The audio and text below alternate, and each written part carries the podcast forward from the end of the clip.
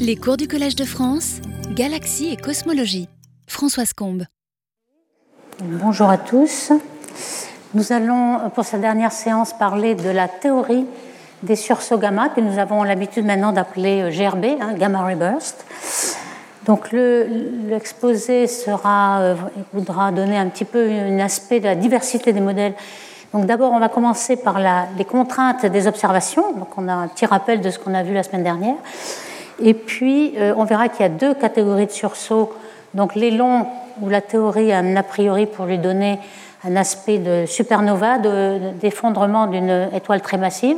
Et l'autre, c'est les euh, courts, qui sont sans doute fait euh, d'une fusion de deux objets très compacts.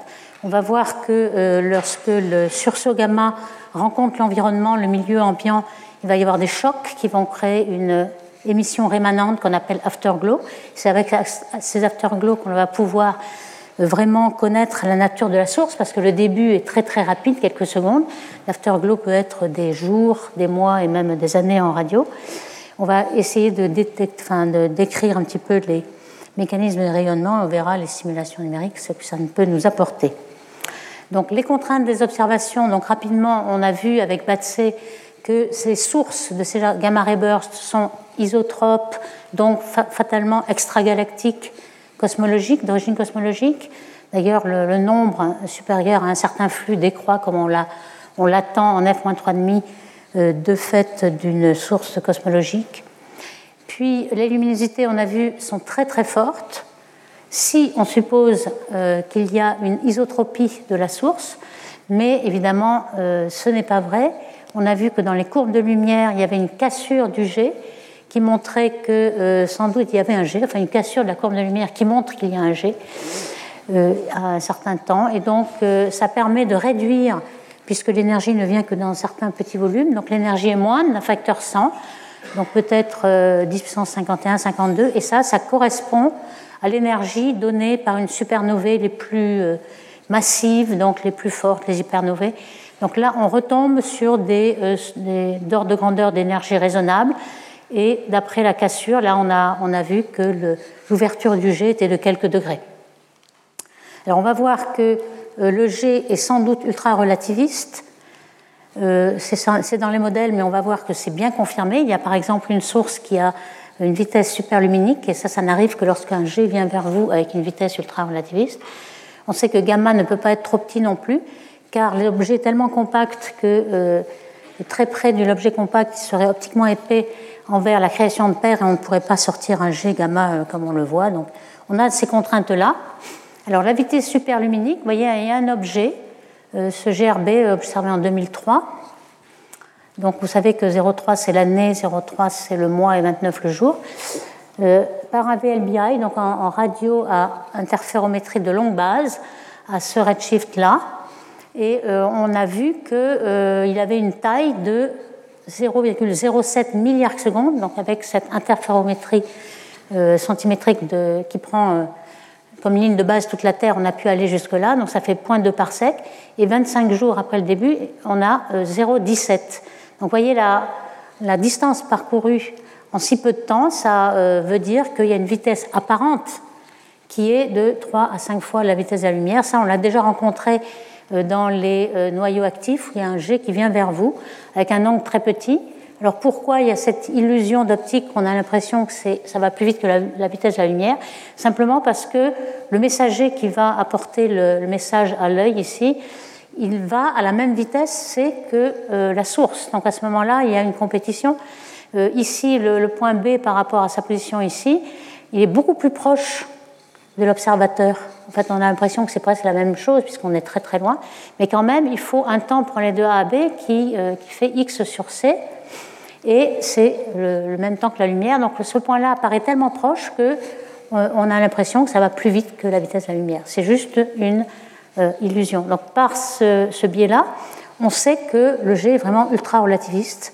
Il y a des facteurs de Lorentz très grands, de l'ordre de 100 ou plus.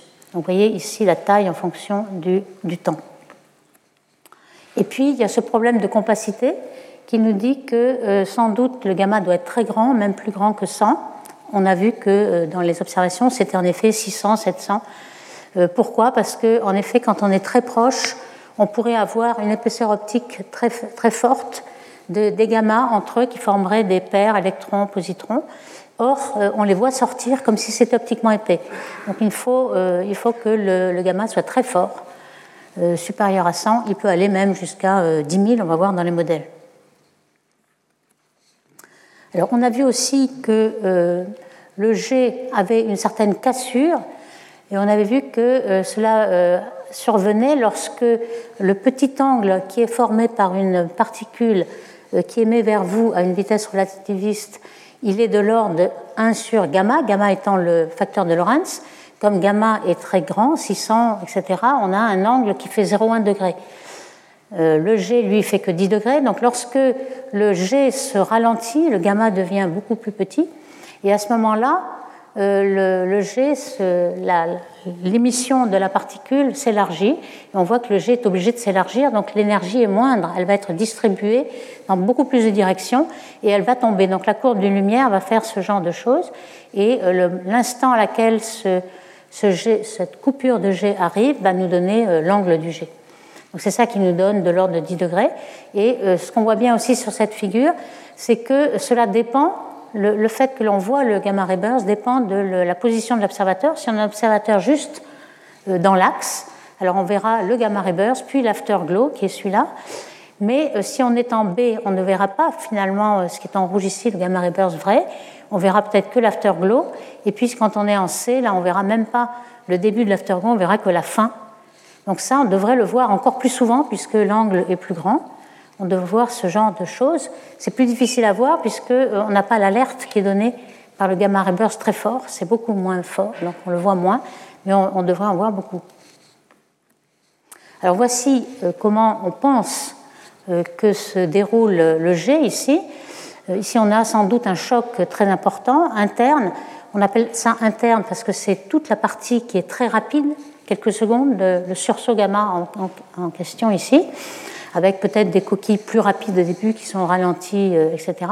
Et puis bien plus loin, ce qu'on appelle choc externe, qui représente ce qu'on appelle l'afterglow, mais alors c'est des jours après, et donc c'est bien plus loin, avec un choc qui va vers l'avant et qui choque tout le milieu ambiant, qui est peut-être les éjectats précédents de, de l'étoile, si c'est une supernovae, et donc toute la matière choquée est ici, euh, très chaude, et puis fatalement un, choc inverse qui va aussi choquer tout ce qui est dans le jet, qui va peut-être avoir un incident sur euh, la, réénergisation de l'afterglow. Donc on a vu qu'il y avait une bimodalité très marquée des observations. On a en fonction de la durée le nombre de, de gamma ray bursts observés et on voit qu'il y a une séparation très nette à 2 secondes. Donc on va appeler les GRB courts tous ceux qui sont inférieurs à 2 secondes, les longs, tous ceux qui sont supérieurs. Alors les deux, on pense que ce sont des événements cataclysmiques, c'est-à-dire qui détruisent l'objet euh, qui était la source, c'est-à-dire ici une, étoile qui se détruit euh, en explosion de supernova, euh, qui collapse en quelque sorte, ou bien la fusion d'objets, après il n'y a plus les deux objets, donc c'est vraiment quelque chose qui détruit complètement, qui ne va pas se répéter en quelque sorte. Donc l'objet central quand même peut être une magnétar ou un trou noir qui va redonner de l'énergie peu à peu par le champ magnétique, etc. Mais il n'y aura jamais euh, le, burst qui n'arrive qu'une fois. Alors, c'est euh, GRB long. on pense donc l'effondrement d'une supernovae. Et de quelle supernovae il s'agit? Il s'agit de supernovae très très massives, 30, 50 masses solaires, qui sont en général des Wolf-Rayet. Ça, c'est quelque chose qui est connu depuis très longtemps. Vous avez une très belle image ici qui est une de ces étoiles Wolf-Rayet. En fin de vie, elles passent dans cette branche de, de Wolf-Rayet où elles, éjectent. Ici, c'est une vraie image du HST euh, qui représente le rayonnement H-alpha, une de Balmer de l'hydrogène. C'est de l'hydrogène ionisé. Donc l'étoile en fin de vie, euh, pendant 100 000 jusqu'à 900 000 ans, elle va éjecter son hydrogène, son enveloppe d'hydrogène, et vous voyez l'hydrogène ionisé ici. Elle va aussi éjecter euh, l'enveloppe d'hélium. Et on va appeler cette supernova de type 1C parce qu'on ne verra plus dans la supernova lorsqu'elle explosera. Donc cette étoile va peut-être exploser dans 100 000 ans ou 200 000 ans, on ne sait pas. Mais euh, ça reste à peu près moins d'un million d'années dans cette phase-là. Et lorsqu'elle aura explosé, on ne verra pas les raies d'hydrogène et d'hélium puisque toutes les enveloppes ont été expulsées. Ce, genre d'étoiles, évidemment, vous les voyez dans les zones de formation d'étoiles. Donc c'est ce qu'on a observé. Les hôtes de les galaxies hautes de CGRB sont des galaxies bleues qui forment beaucoup d'étoiles. Pourquoi? Parce que la durée de vie de ces étoiles massives, c'est 10 millions d'années, pas plus. Donc si vous voyez une supernovae comme cela avec un gamma ray burst, il faut que la zone de formation d'étoiles soit très proche. En général, une faible métallicité parce que euh, les, métaux comme carbone, azote, oxygène refroidissent le gaz et permettent de le fragmenter en petites étoiles. Si vous voulez avoir des grosses étoiles, il faut avoir une faible métallicité. Et c'est ainsi que ces objets très puissants, on peut les détecter jusqu'à de grands redshifts. Et puis l'autre, euh, l'autre euh, de la bimodalité de, des GRB, les cours, on pense donc à des fusions. Alors ça, c'est une photo d'artiste, bien entendu. Là, il n'y a plus, il a plus de photos réelles. On imagine deux étoiles à neutrons. On ne sait pas vraiment elles sont faites de neutrons, au centre peut-être des quarks euh, étranges ou je ne sais quoi, mais là c'est une photo d'artiste qui a essayé de représenter, on ne sait pas vraiment l'équation d'état de cette étoile à neutrons. Et justement, les prévisions qu'on va en faire vont dépendre de cette équation d'état. Donc, euh, on, va peut-être apprendre quelque chose sur cette euh, équation d'état.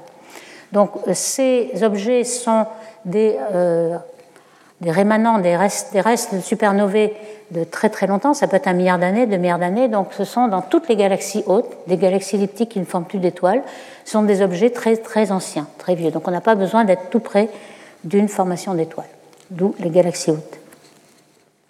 Alors en gros, euh, que va-t-il se passer lorsque vous avez la, fusion de deux étoiles euh, à neutrons euh, Quand même, dans l'interaction de marée entre ces deux étoiles, pendant qu'elles spiralent l'une vers l'autre, vous allez avoir des queues de marée et donc de la matière sous les formes de neutrons probablement, mais aussi de baryons, qui vont former un disaccrétion. Si le, plan de l'orbite est celui-ci, vous allez avoir un disaccrétion. Peut-être que les deux étoiles à neutrons vont former un trou noir. Donc vous avez un disaccrétion, un trou noir, et on sait que lorsque euh, la matière s'accrète, elle va être très ionisée, bien sûr, et il va euh, piéger le champ magnétique. Le champ magnétique va euh, être très très fort au centre, et c'est ce phénomène magnétique qui va éjecter le jet. On va essayer d'en détailler un peu plus. Donc, disaccrétion et trou noir, c'est un peu ce qu'on a vu dans les noyaux actifs, mais cette fois-ci à beaucoup plus petite échelle. Et lorsque on compare avec les GRB longs qui sont des supernovas qui explosent, vous voyez que là, vous avez une géométrie un peu différente au départ, puisque vous avez la supernovae qui a explosé de façon un peu plus isotrope, avec des éjectats ici, et puis au centre, le cœur s'effondre en trou noir, et vous avez un G de la même façon, indice d'accrétion, un G, et euh, parfois on a justement ce, choc qui arrive lorsque le jet rencontre les éjectats de la supernovae. Évidemment, ces éjectats vont à une vitesse beaucoup moindre, très sub-relativiste, alors qu'ici on est à la vitesse c, donc on va aller beaucoup plus vite et rencontrer ce jet à un moment donné. Donc on va sortir de la nébuleuse. Alors il y a quand même quelques petites exceptions entre court et long. On en avait parlé la semaine dernière de l'observation de Ahumada euh, assez récente d'un GRB qui apparaît court, un GRB observé en 2020. Il apparaît court, il est ici dans ce diagramme euh, temps euh, de, la durée du gamma ray burst, ici. Vous voyez ici, on a les roses qui sont ceux qui ont une énergie de pic plus forte, qui globalement ont moins d'énergie, mais qui ont une énergie pic plus forte ici, et les longs qui sont en bleu. Euh, ce que vous voyez aussi, c'est des petits carrés et des petits ronds jaunes. Euh, qui veut dire que dans les petits ronds, on a identifié, pas, dans tous, hein, mais dans certains, on a identifié des supernovae qui ont éclaté en même temps que le germe gamma ray burst, donc c'est vraiment identifié. Euh, les carrés, c'est seulement lorsqu'on a une bosse dans l'afterglow, on n'a pas vraiment vu tout de suite la supernovae, mais on la voit après coup. Le, gamma ray burst a une décroissance comme cela, et parfois, à 20 ou 30 jours, on voit la bosse de la supernovae qui a une courbe de lumière qui dure plutôt de l'ordre d'un mois. Donc ces, ces bosses-là sont les carrés. Donc tout ça, c'est en fait des supernovae. Et on va voir que euh, celle-ci, qui a une seconde, donc c'est un cours normalement, eh bien, euh, elle a été identifiée par une supernovae. Ici, vous avez l'afterglow, euh, ici en rayons X, ici en visible, que ce soit le visible vers le rouge, etc., et en radio qui arrive plus tard. Et puis, il y a une bosse qui a été vue, qui représente la bosse de supernovae, et un spectre a été fait de cette supernovae. On a vraiment vu que c'était euh, le cas. Donc on a un gamma ray burst court, c'est une exception, qui est ici. Alors ici, c'est le diagramme dont on a aussi parlé, le diagramme d'Amati, qui relie l'énergie du burst supposé isotrope à l'énergie du pic.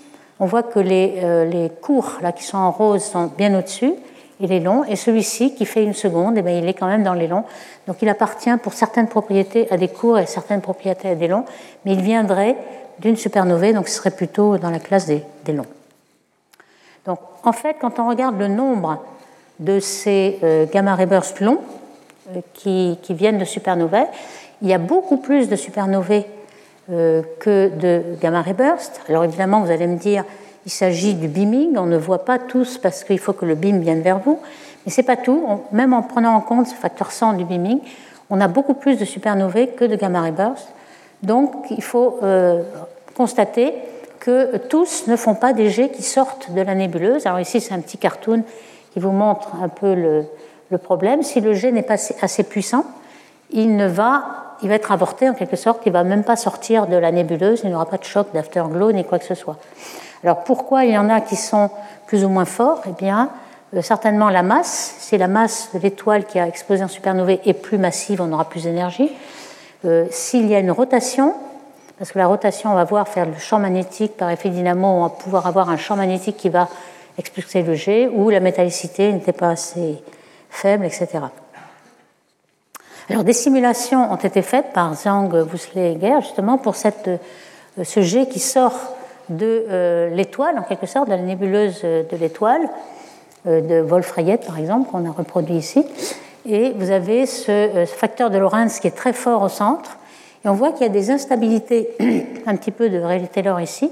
Et on a des facteurs de Lorentz un petit peu moins grands au bord. Ça a été proposé pour expliquer les flares, en fait les sursauts X un petit peu moins énergiques que l'on voit en général se superposer aux afterglows. Ça pourrait être ce genre de choses mais bon, c'est pas sûr, évidemment.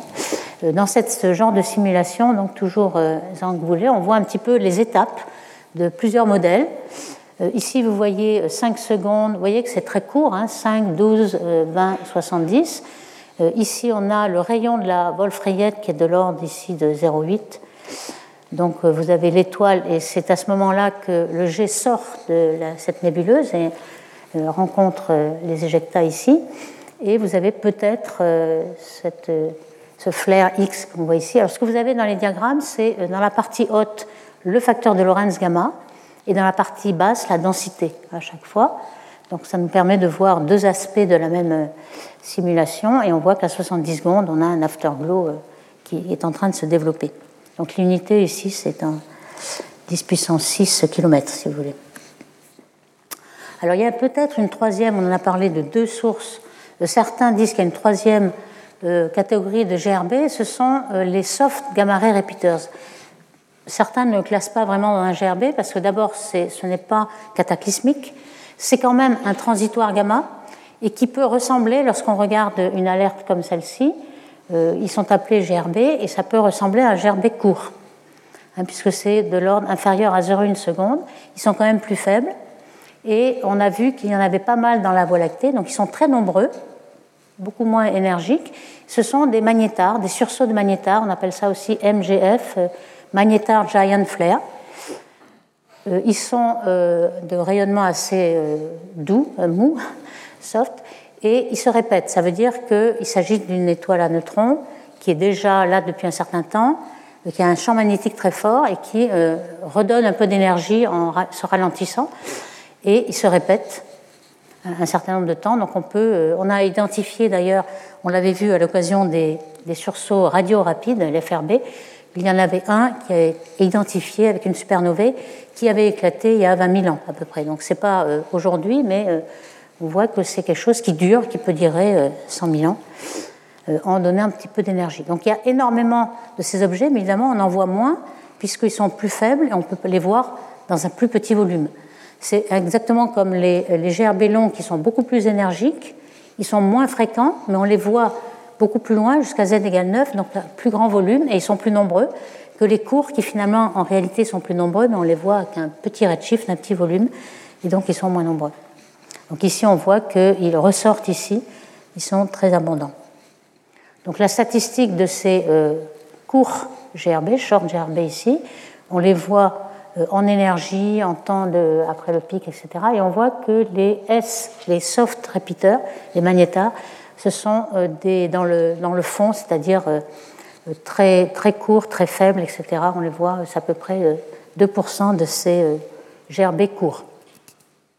Donc ces objets quand même difficiles à détecter au-delà de, des galaxies proches, M81 par exemple, M83, 5 mégaparsecs. Alors maintenant, on peut regarder euh, quel est le mécanisme pour extraire l'énergie de euh, ces gamma ray bursts ici.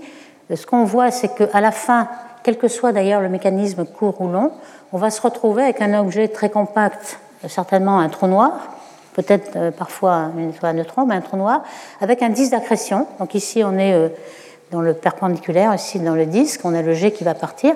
Il va y avoir aussi, il ne faut pas l'oublier, on n'a pas vraiment euh, beaucoup détecté, mais euh, on le sait qu'il va y en avoir, des neutrinos, neutrinos, antrineutrinos, qui vont dégager beaucoup d'énergie dans l'événement et ils vont s'annihiler en électrons positrons. Ils ont énormément d'énergie, donc beaucoup plus que l'énergie de la paire, qui va pouvoir créer ce jet ici et qui va être collimaté par exemple par euh, des baryons qui sont entraînés par ces neutrinos ici. Donc on peut avoir une collimation, ça c'est une proposition. Une autre proposition était de dire que euh, l'énergie magnétique va dominer l'énergie cinétique des particules et on va avoir, puisque là c'est la, la matière ionisée qui va piéger le champ magnétique, lorsque tout va s'accréter, on va avoir énormément de champ magnétique qui va dominer l'énergie et euh, propager un G, ce qui a été proposé euh, par Blandford en 2002 pour les GRB, qu'il avait déjà proposé pour les noyaux actifs.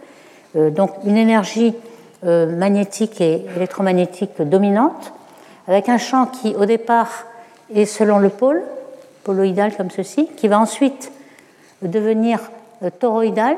Si on regarde par-dessus, on a un tor et puis un champ électrique qui vient vers vous. Et puis un choc avec une, surface de discontinuité avec pas mal de, d'instabilité et puis euh, des rayons gamma qui sont euh, pris par ce choc-là.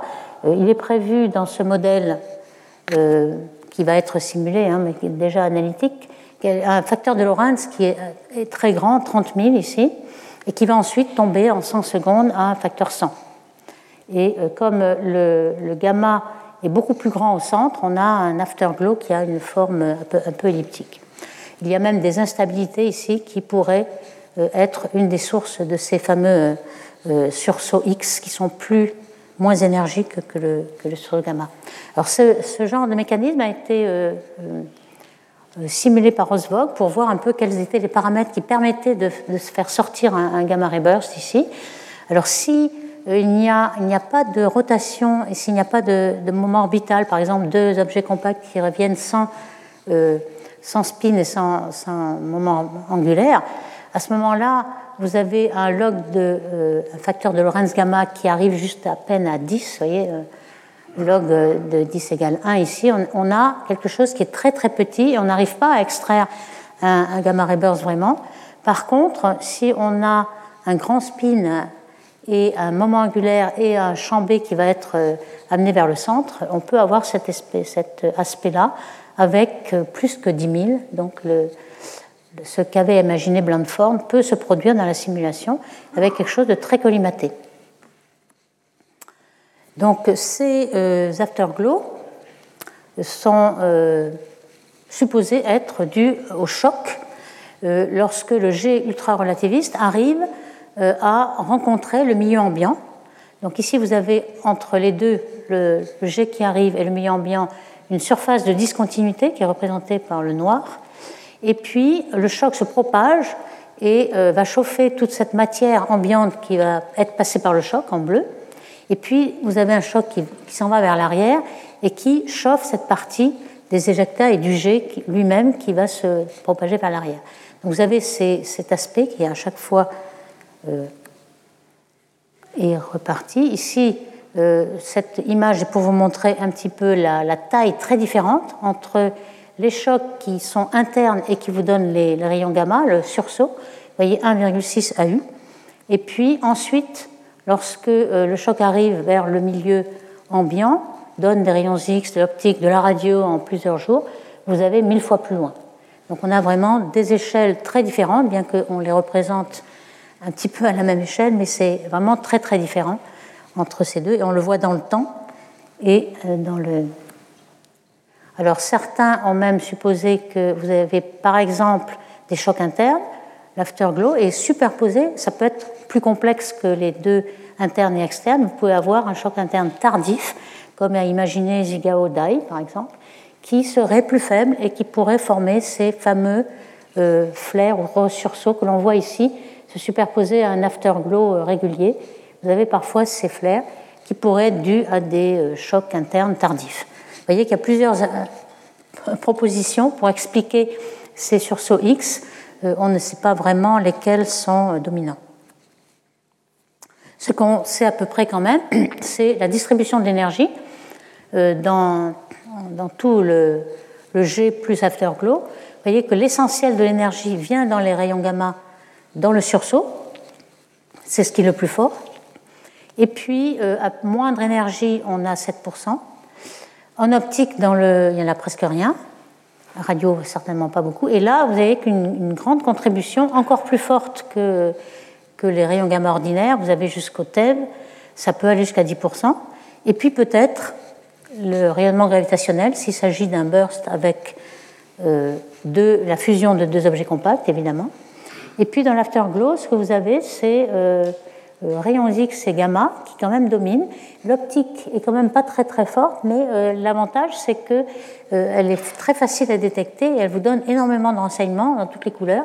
On a des spectres de, de baryons, on va voir dans les kilonovas, donc même si c'est que 2%, c'est énormément d'informations qui est donné dans ce secteur. Et de même, la radio, c'est très très peu d'énergie, bien sûr, mais ça vous donne pas mal d'informations. On avait vu que le VLBI, par exemple, euh, que ça donnait énormément d'informations. Alors là, vous avez un petit peu les deux aspects de, euh, du X-ray flash dont on vient de parler, avec le gamma ray burst. Vous voyez que l'énergie totale est bien moindre, et aussi euh, le rayonnement est beaucoup plus mou que le gamma ray burst dur. Alors, j'ai parlé un petit peu de, fusion d'étoiles à neutrons pour donner les gamma ray bursts courts. Et comme vous le savez, il y en a une qui a eu lieu en 2017, qui a été observée par les, ondes gravitationnelles, mais qui avait été prédite bien avant. D'ailleurs, c'est Metzger qui a inventé le mot kilonova en 2010, mais euh, ce dessin vient d'un papier de Metzger et Berger en 2012 alors que euh, le premier événement de ce type avec onde gravitationnelle a été observé en 2017. Donc vous voyez que la théorie quand même précède de beaucoup l'observation. Euh, ce qui a été prévu, donc vous avez euh, un trou noir qui vient de la fusion de deux étoiles à neutrons avec 10 d'accrétion, comme on vient de parler. Vous avez le gamma ray burst dans le G, vous avez la cassure du G ici, avec une, un facteur de Lorentz très grand ici. Euh, dans celui-là dont on va parler pas mal, euh, on est un petit peu, l'observateur est un peu hors axe.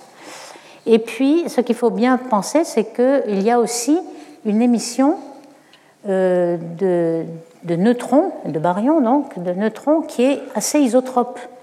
Évidemment, elle est très peu relativiste, mettons 0,1 ou 0,3c, alors que l'autre, ça va à la vitesse de la lumière. Ici, c'est moins énergétique en énergie cinétique, mais on va voir que ça va nous donner énormément de renseignements. Et c'est cela qu'on va appeler euh, kilonova. Kilo parce que c'est mille fois plus qu'une nova, c'est simplement l'énergie. C'est quand même bien inférieur à une supernova. Mais ce qui est très intéressant ici, c'est que ces éjectats vont bombarder de neutrons euh, le milieu ambiant et vont produire des éléments qu'on ne peut pas faire autrement. Alors pourquoi on ne peut pas les faire autrement? Euh, c'est que euh, dans, le, dans toute la table des éléments, vous savez qu'on gagne de l'énergie si on, fusionne l'hydrogène en hélium, ainsi de suite, jusqu'au fer. On a un pic du fer, un pic d'abondance du fer. Et au-delà du fer, il faut fournir beaucoup d'énergie pour remonter la pente, pour avoir d'autres éléments. Et donc, ce sont les neutrons rapides qui bombardent avec énormément d'énergie et qui vont euh, passer. Alors ici, vous avez une courbe Z, c'est le nombre de protons, c'est la charge du noyau positive, et le nombre de neutrons. Donc lorsqu'on bombarde en neutrons, vous allez vous retrouver à des éléments qui sont ici, et puis vous avez une, une, une tracée, une île de stabilité ici. Donc lorsque l'élément est instable, il va y avoir une radioactivité bêta, c'est-à-dire un neutron qui devient électron plus proton. Donc le proton, on va monter en Z, et puis on va avoir encore une ligne de neutrons, et ainsi de suite, de manière à suivre la, ligne de stabilité des noyaux.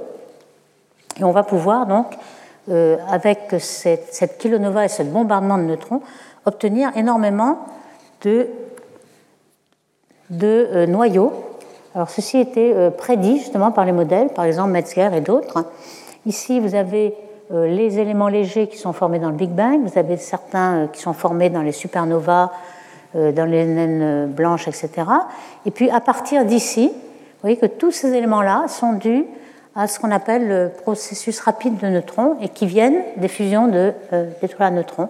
Vous avez ici le xénon, vous avez le cérium, toutes les lanthanides, le lanthanium est ici. Vous avez le platine, l'or et tout ce qu'on a sur Terre qui viennent de fusions d'étoiles à neutrons. Donc c'est quand même assez fascinant de voir que ces objets sont quand même très importants pour notre table des éléments. vous voyez en couleur, c'est encore plus visible. Ici, on voit euh, les éléments légers H, HE et un peu de lithium qui sont formés dans le Big Bang. Euh, ici, on voit en rose, il n'y a que le bérium, le bore, qui sont formés de façon très particulière par spallation, c'est-à-dire bombardement de rayons cosmiques.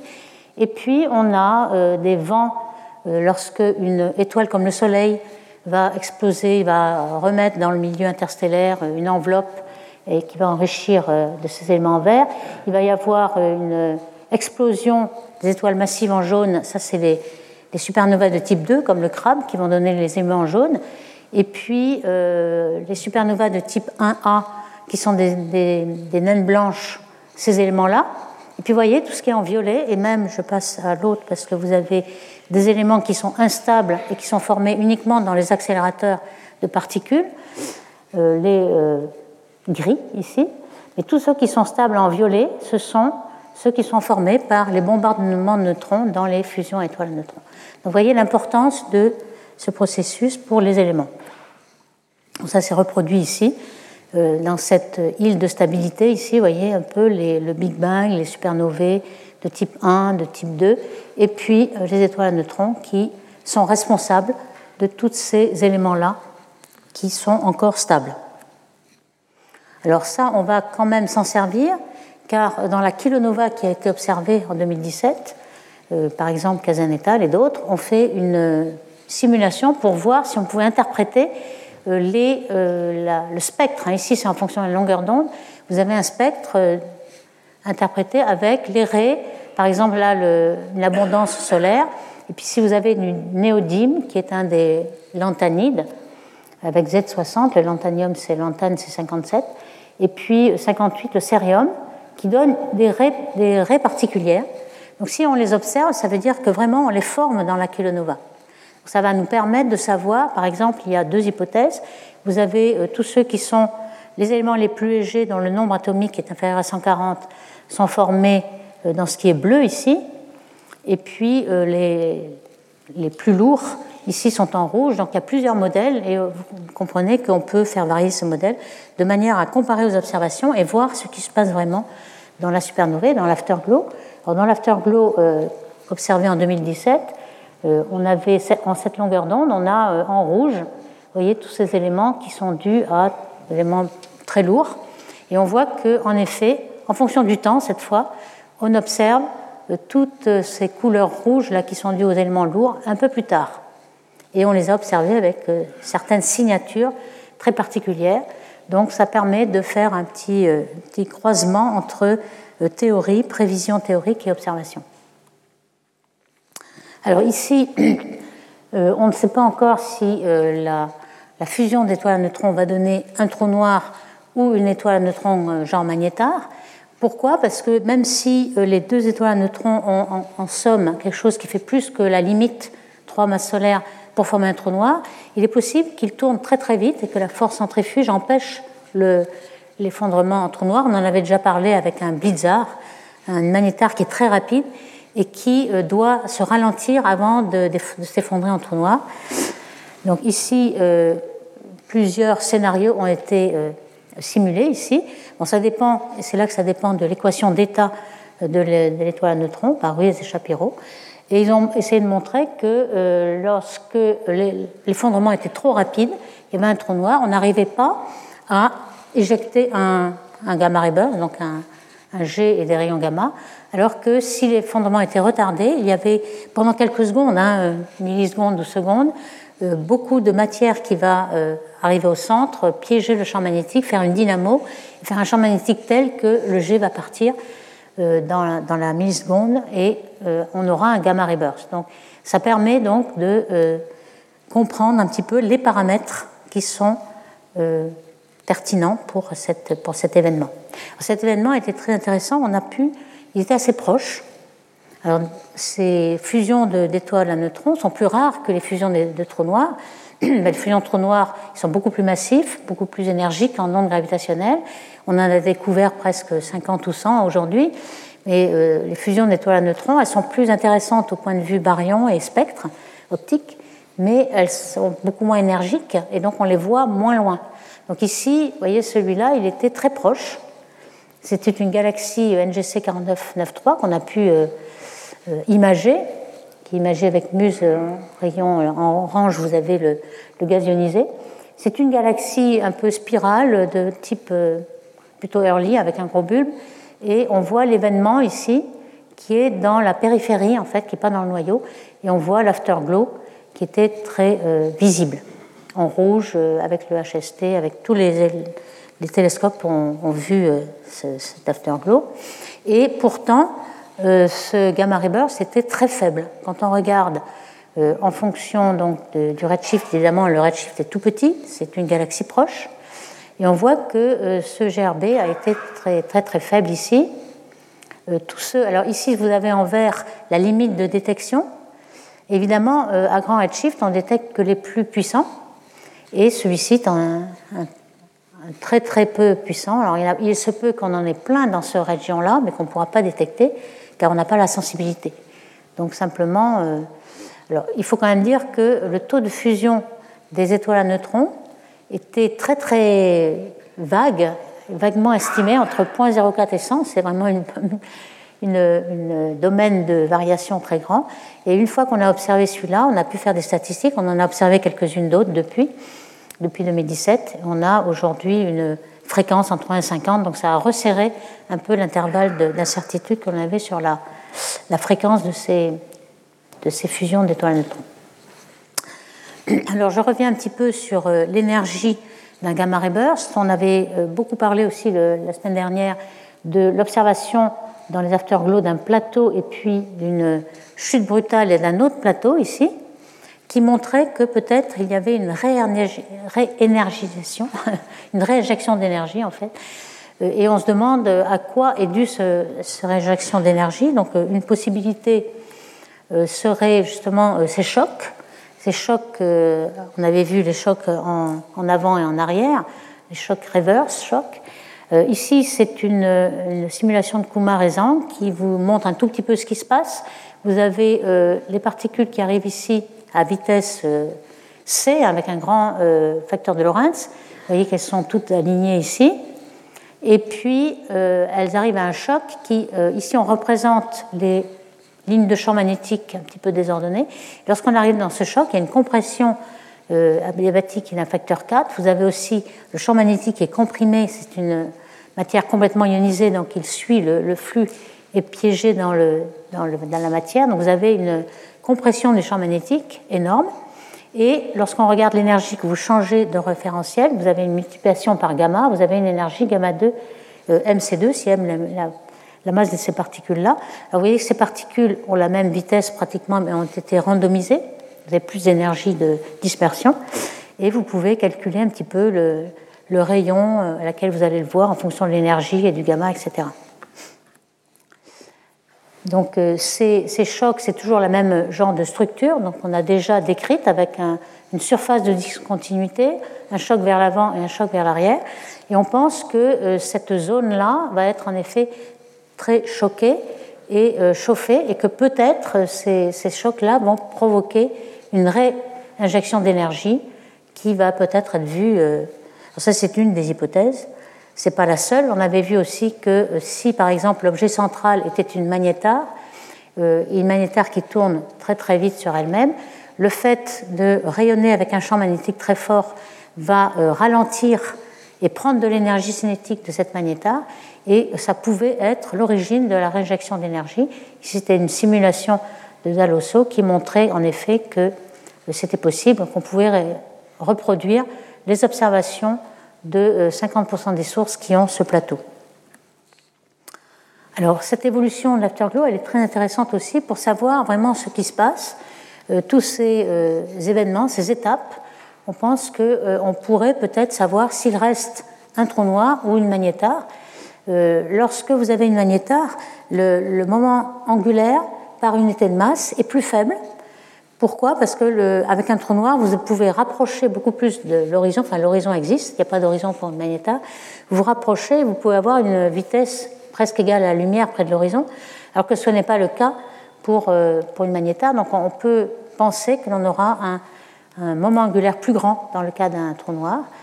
Ici, euh, on a le, la réénergisation comme on a vu ça, et puis très souvent, on a une chute brutale à la fin. on pense que c'est le moment où on a assez euh, ralenti le, spin down de la magnétar et qu'elle va s'effondrer en trou noir. Donc cette chute-là pourrait être due à, cette transformation. Donc ce qui euh, a été fait et essayé, c'est de regarder à quelle vitesse et quel est le moment angulaire de, toute la matière dans toutes ces couches-là, et euh, regarder un petit peu le facteur de euh, oméga, la vitesse de rotation, par rapport à la vitesse keplérienne, et regarder si on est assez proche ou non de la vitesse de Kepler, et de regarder un petit peu. Alors pour l'instant, c'est pas encore très concluant, mais c'est un petit peu l'idée. Alors pour, ça, pour les mécanismes d'émission maintenant, au départ on pense euh, qu'il y a comme une boule de feu de, ce gamma ray burst qui peut-être est thermique au départ, mais dès qu'il y a choc et afterglow, euh, c'est l'émission synchrotron qui domine euh, dans les chocs. Donc champ magnétique et particules chargées qui émettent dans ce champ magnétique, et on se demande si le refroidissement il peut être rapide, lent ou modéré. Vous voyez que les modèles essaient de regarder euh, à quelle fréquence on a euh, le pic d'énergie et euh, la fréquence à laquelle on a le, refroidissement. Cette fréquence varie en fait, elle n'est pas égale au pic d'énergie, mais selon la façon dont le, facteur de Lorentz de refroidissement, une fois que ça a été injecté, est plus ou moins correspond à une fréquence plus ou moins grande. Ici, vous avez les observations, hein, le temps T1, T2, T3. Vous voyez que euh, l'énergie euh, tombe et que les, pentes ici de, toutes les étapes euh, changent aussi. Donc ce qui a été regardé, c'est sur au moins 19 GRB où on a cette information. il y a une grande partie qui se refroidit très rapidement, une grande partie non. ça nous donne une petite idée de, champ magnétique et l'énergie de, ces jets. je passerai un petit peu dans, ce, ce champ magnétique ici. Et finalement, on pensait qu'il euh, y avait euh, une pente euh, maximum, moins de tiers ici, où le, rayonnement synchrotron n'était plus possible. On appelait ça dead, deadline ou ligne de la mort en français. Et finalement, on s'aperçoit que c'est possible. En fait, on peut traverser cela. On a plusieurs spectres qui se trouvent ici. Donc, ça pouvait être un mystère, mais en fait, on apprend, on apprend un peu ce qui se passe ici. Donc, euh, ce n'est pas forcément la boule de feu, mais on peut avoir encore de l'émission synchrotron dans, ces chocs. Alors, je passe maintenant aux simulations numériques. Qu'est-ce qu'on va apprendre par les simulations numériques de euh, cette énergie de l'afterglow Alors, c'est certainement euh, nécessaire d'avoir l'accrétion pour que la matière arrive sur, l'objet. Alors, ici, ce sont des simulations de Giannuc en 2021. Et euh, lorsque le champ magnétique, comme on l'avait déjà décrit, est piégé dans la matière et arrive vers le centre, il se peut qu'on ait saturation de champ magnétique. Euh, on appelle ça euh, Magnetically Arrested Disk. Pour faire MAD, en fait, c'est juste pour avoir un nom, un acronyme qui, est facile à retenir. donc la, région est donc arrêtée, si vous voulez, et on, a ce phénomène, même le phénomène de Blandford pour les trous noirs, Blandford-Snagek, qui lorsque euh, l'énergie magnétique domine l'énergie des particules, va pouvoir euh, créer ce jet et qui va prendre l'énergie en fait euh, de rotation et l'énergie d'accrétion. Alors dans, dans, ce, dans ce, mécanisme-là, il, y a, il faut que le spin du trou noir soit assez grand. A, c'est le spin sans dimension, qui est compris entre 0 et 1, 1 étant le maximum que peut tourner le, spin du trou noir. Et lorsque, euh, donc vous voyez un peu les deux acronymes qui, pour faire évidemment, on a trouvé quelque chose faire, euh, qui ne s'est pas du tout arrêté, c'est sane, donc celui qui n'est pas mad. Alors, euh, il y a une grande importance de l'instabilité magnéto-rotationnelle dont on a déjà parlé euh, comme je vous le rappelle ici. Euh, pourquoi? Parce qu'ici, on est dans une matière euh, où le champ magnétique est vraiment piégé par la matière, la matière est ionisée, et donc les particules sont tirées aussi avec le champ. Donc le champ magnétique, on peut imaginer que les, particules sont comme tenues par des ressorts à cause des lignes de champ qui, qui ont une certaine résistance. Donc vous avez par exemple une particule interne qu'on va appeler MI, une particule externe ME. Donc euh, ME va normalement il y a une, rotation du disque qui est différentielle, c'est-à-dire qu'il fait il y a beaucoup plus de tours effectués au centre qu'au bord. Ça c'est toujours le cas de tous les disques qui ne sont pas euh, en rotation solide. Hein. en général c'est le cas. Donc vous avez euh, un oméga qui est beaucoup plus grand, l'oméga keplérien beaucoup plus grand au centre qu'au bord. Donc vous voyez que cette particule là elle, est lente par rapport à celle-ci, donc elle va être accéléré par euh, MI et MI va être euh, décéléré. Donc en quelque sorte, euh, c'est MI qui va donner son moment angulaire à ME, alors que finalement c'est ME qui en a le plus, parce que le moment angulaire croît avec le, rayon. Donc c'est une instabilité parce que c'est la particule qui a le moins de moment angulaire qui en donne à celle qui en a le plus. Donc c'est une situation instable, vous ne pouvez pas arriver à l'équilibre. Donc c'est ce qu'on appelle cette instabilité de magnétorotationnelle. Et cette, euh, instabilité va permettre à des échanges de moments angulaires et avoir la matière qui arrive au centre encore plus vite et qui va concentrer le champ magnétique encore plus vite vers le centre. Vous avez cette euh, instabilité qui est euh, simulée ici par, avec un disque assez fin. Vous avez une coupe dans le disque. On voit qu'il y a des tas d'instabilité dans, dans, ce, dans ce disque-là. Donc cette, une simulation a été faite pour les GRB ici par McKinney et al., avec au départ, donc t égale 0 dans la simulation, vous avez des lignes de champ qui sont assez ordinaires, et en couleur, vous avez le champ B, donc il n'y a pratiquement pas de champ B euh, au centre ici, et puis peu à peu, après un certain temps gravitationnel, vous avez un disque qui va être euh, complètement arrêté, saturé de champ magnétique, donc MAD ici, avec un champ magnétique euh, qui va être vert, dans les couleurs vertes, donc quelque chose qui est très fort, et qui va créer ce G que vous attendez. Donc un, disque qui va être euh, très aminci et évidemment ce, jet est 100% efficace si le spin du trou noir est, au moins égal à 0,9.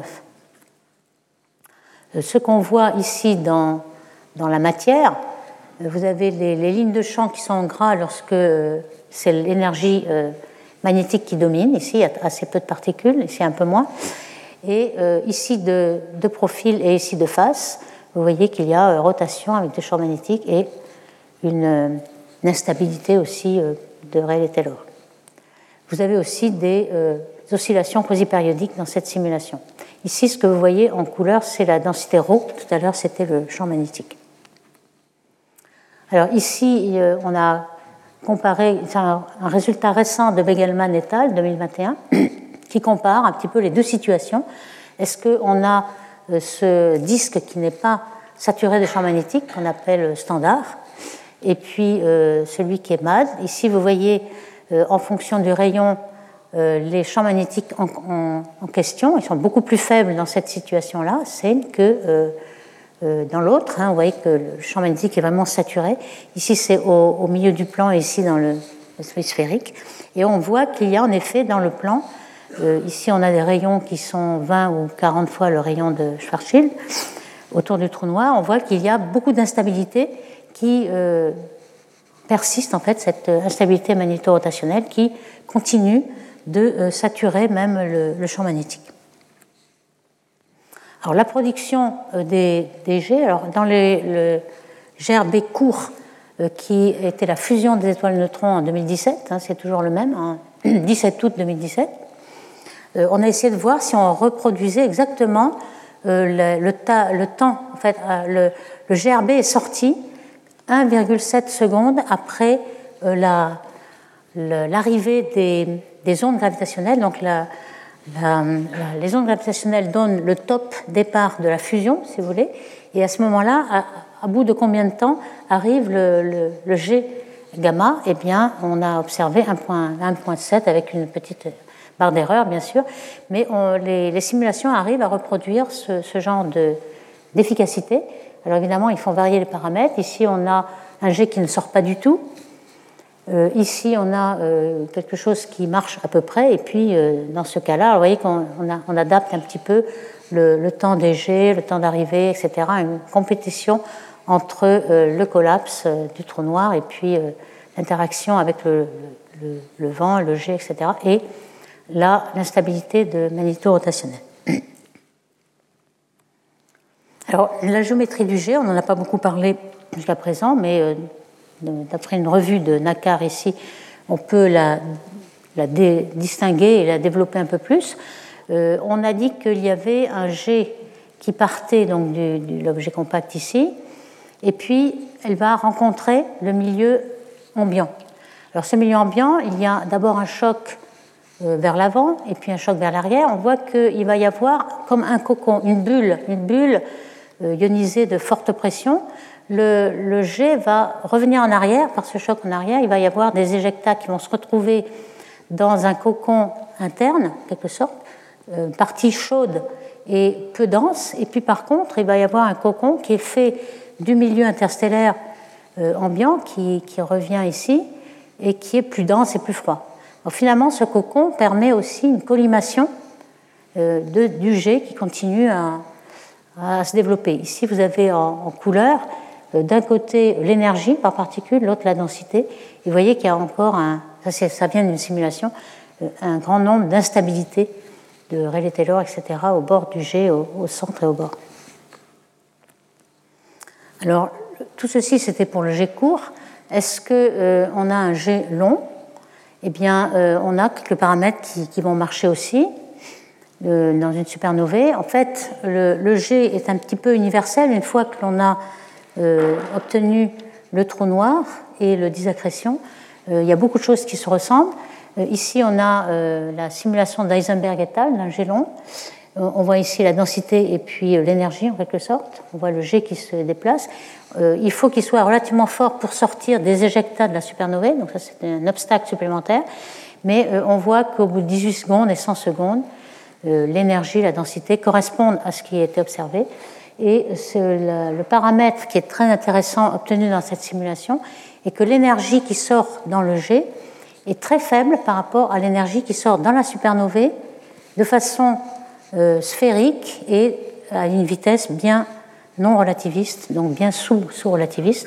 le G qui est finalement le plus remarquable, le plus spectaculaire, qui a une énergie très forte, il ne fait que 0,1% euh, de toute l'énergie.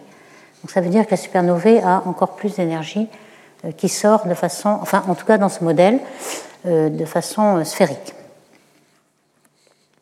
Donc finalement, je vais terminer avec un petit summary de ce qu'on a appris, hein, qu'il y a deux possibilités pour la fusion d'objets compacts. Ça a été un petit dessin de Bartos et al. Soit deux étoiles à neutrons, soit une étoile à neutrons et un trou noir. Donc on a aussi observer les ondes gravitationnelles de ces deux euh, configurations.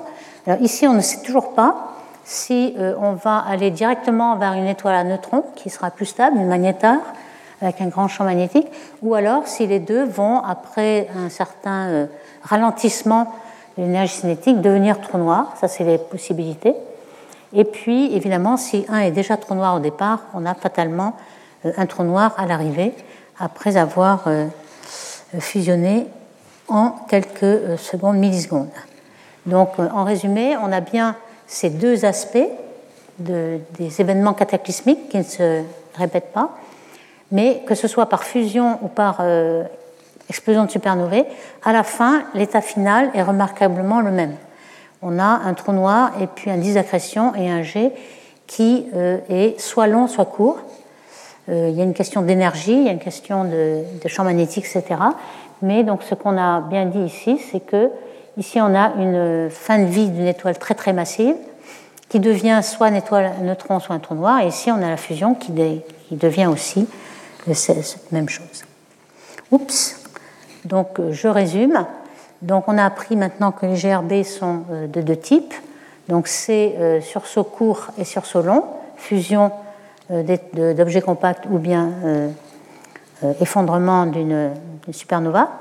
Et que l'afterglow, finalement, on s'attend à ce qu'il soit presque universel, puisqu'il s'agit d'un jet, d'une boule de feu, d'un jet gamma qui euh, essaie de rencontrer par des chocs internes d'abord et puis externes euh, le milieu, euh, le milieu ambiant et il a une réinjection d'énergie et une cassure du jet qui nous montre qu'il est à peu près de 10 degrés d'ouverture. Donc on a ce mécanisme que sans doute vous allez bientôt dans le séminaire avoir un peu plus de détails, des chocs qui émettent en synchrotron et finalement les simulations numériques nous, apprennent beaucoup de choses et permettent de, excusez-moi, de revenir à euh, la, nature de l'objet euh, et peut-être l'équation d'état des étoiles à neutrons. Donc merci beaucoup. Retrouvez tous les contenus du Collège de France sur www.colège-2-france.fr.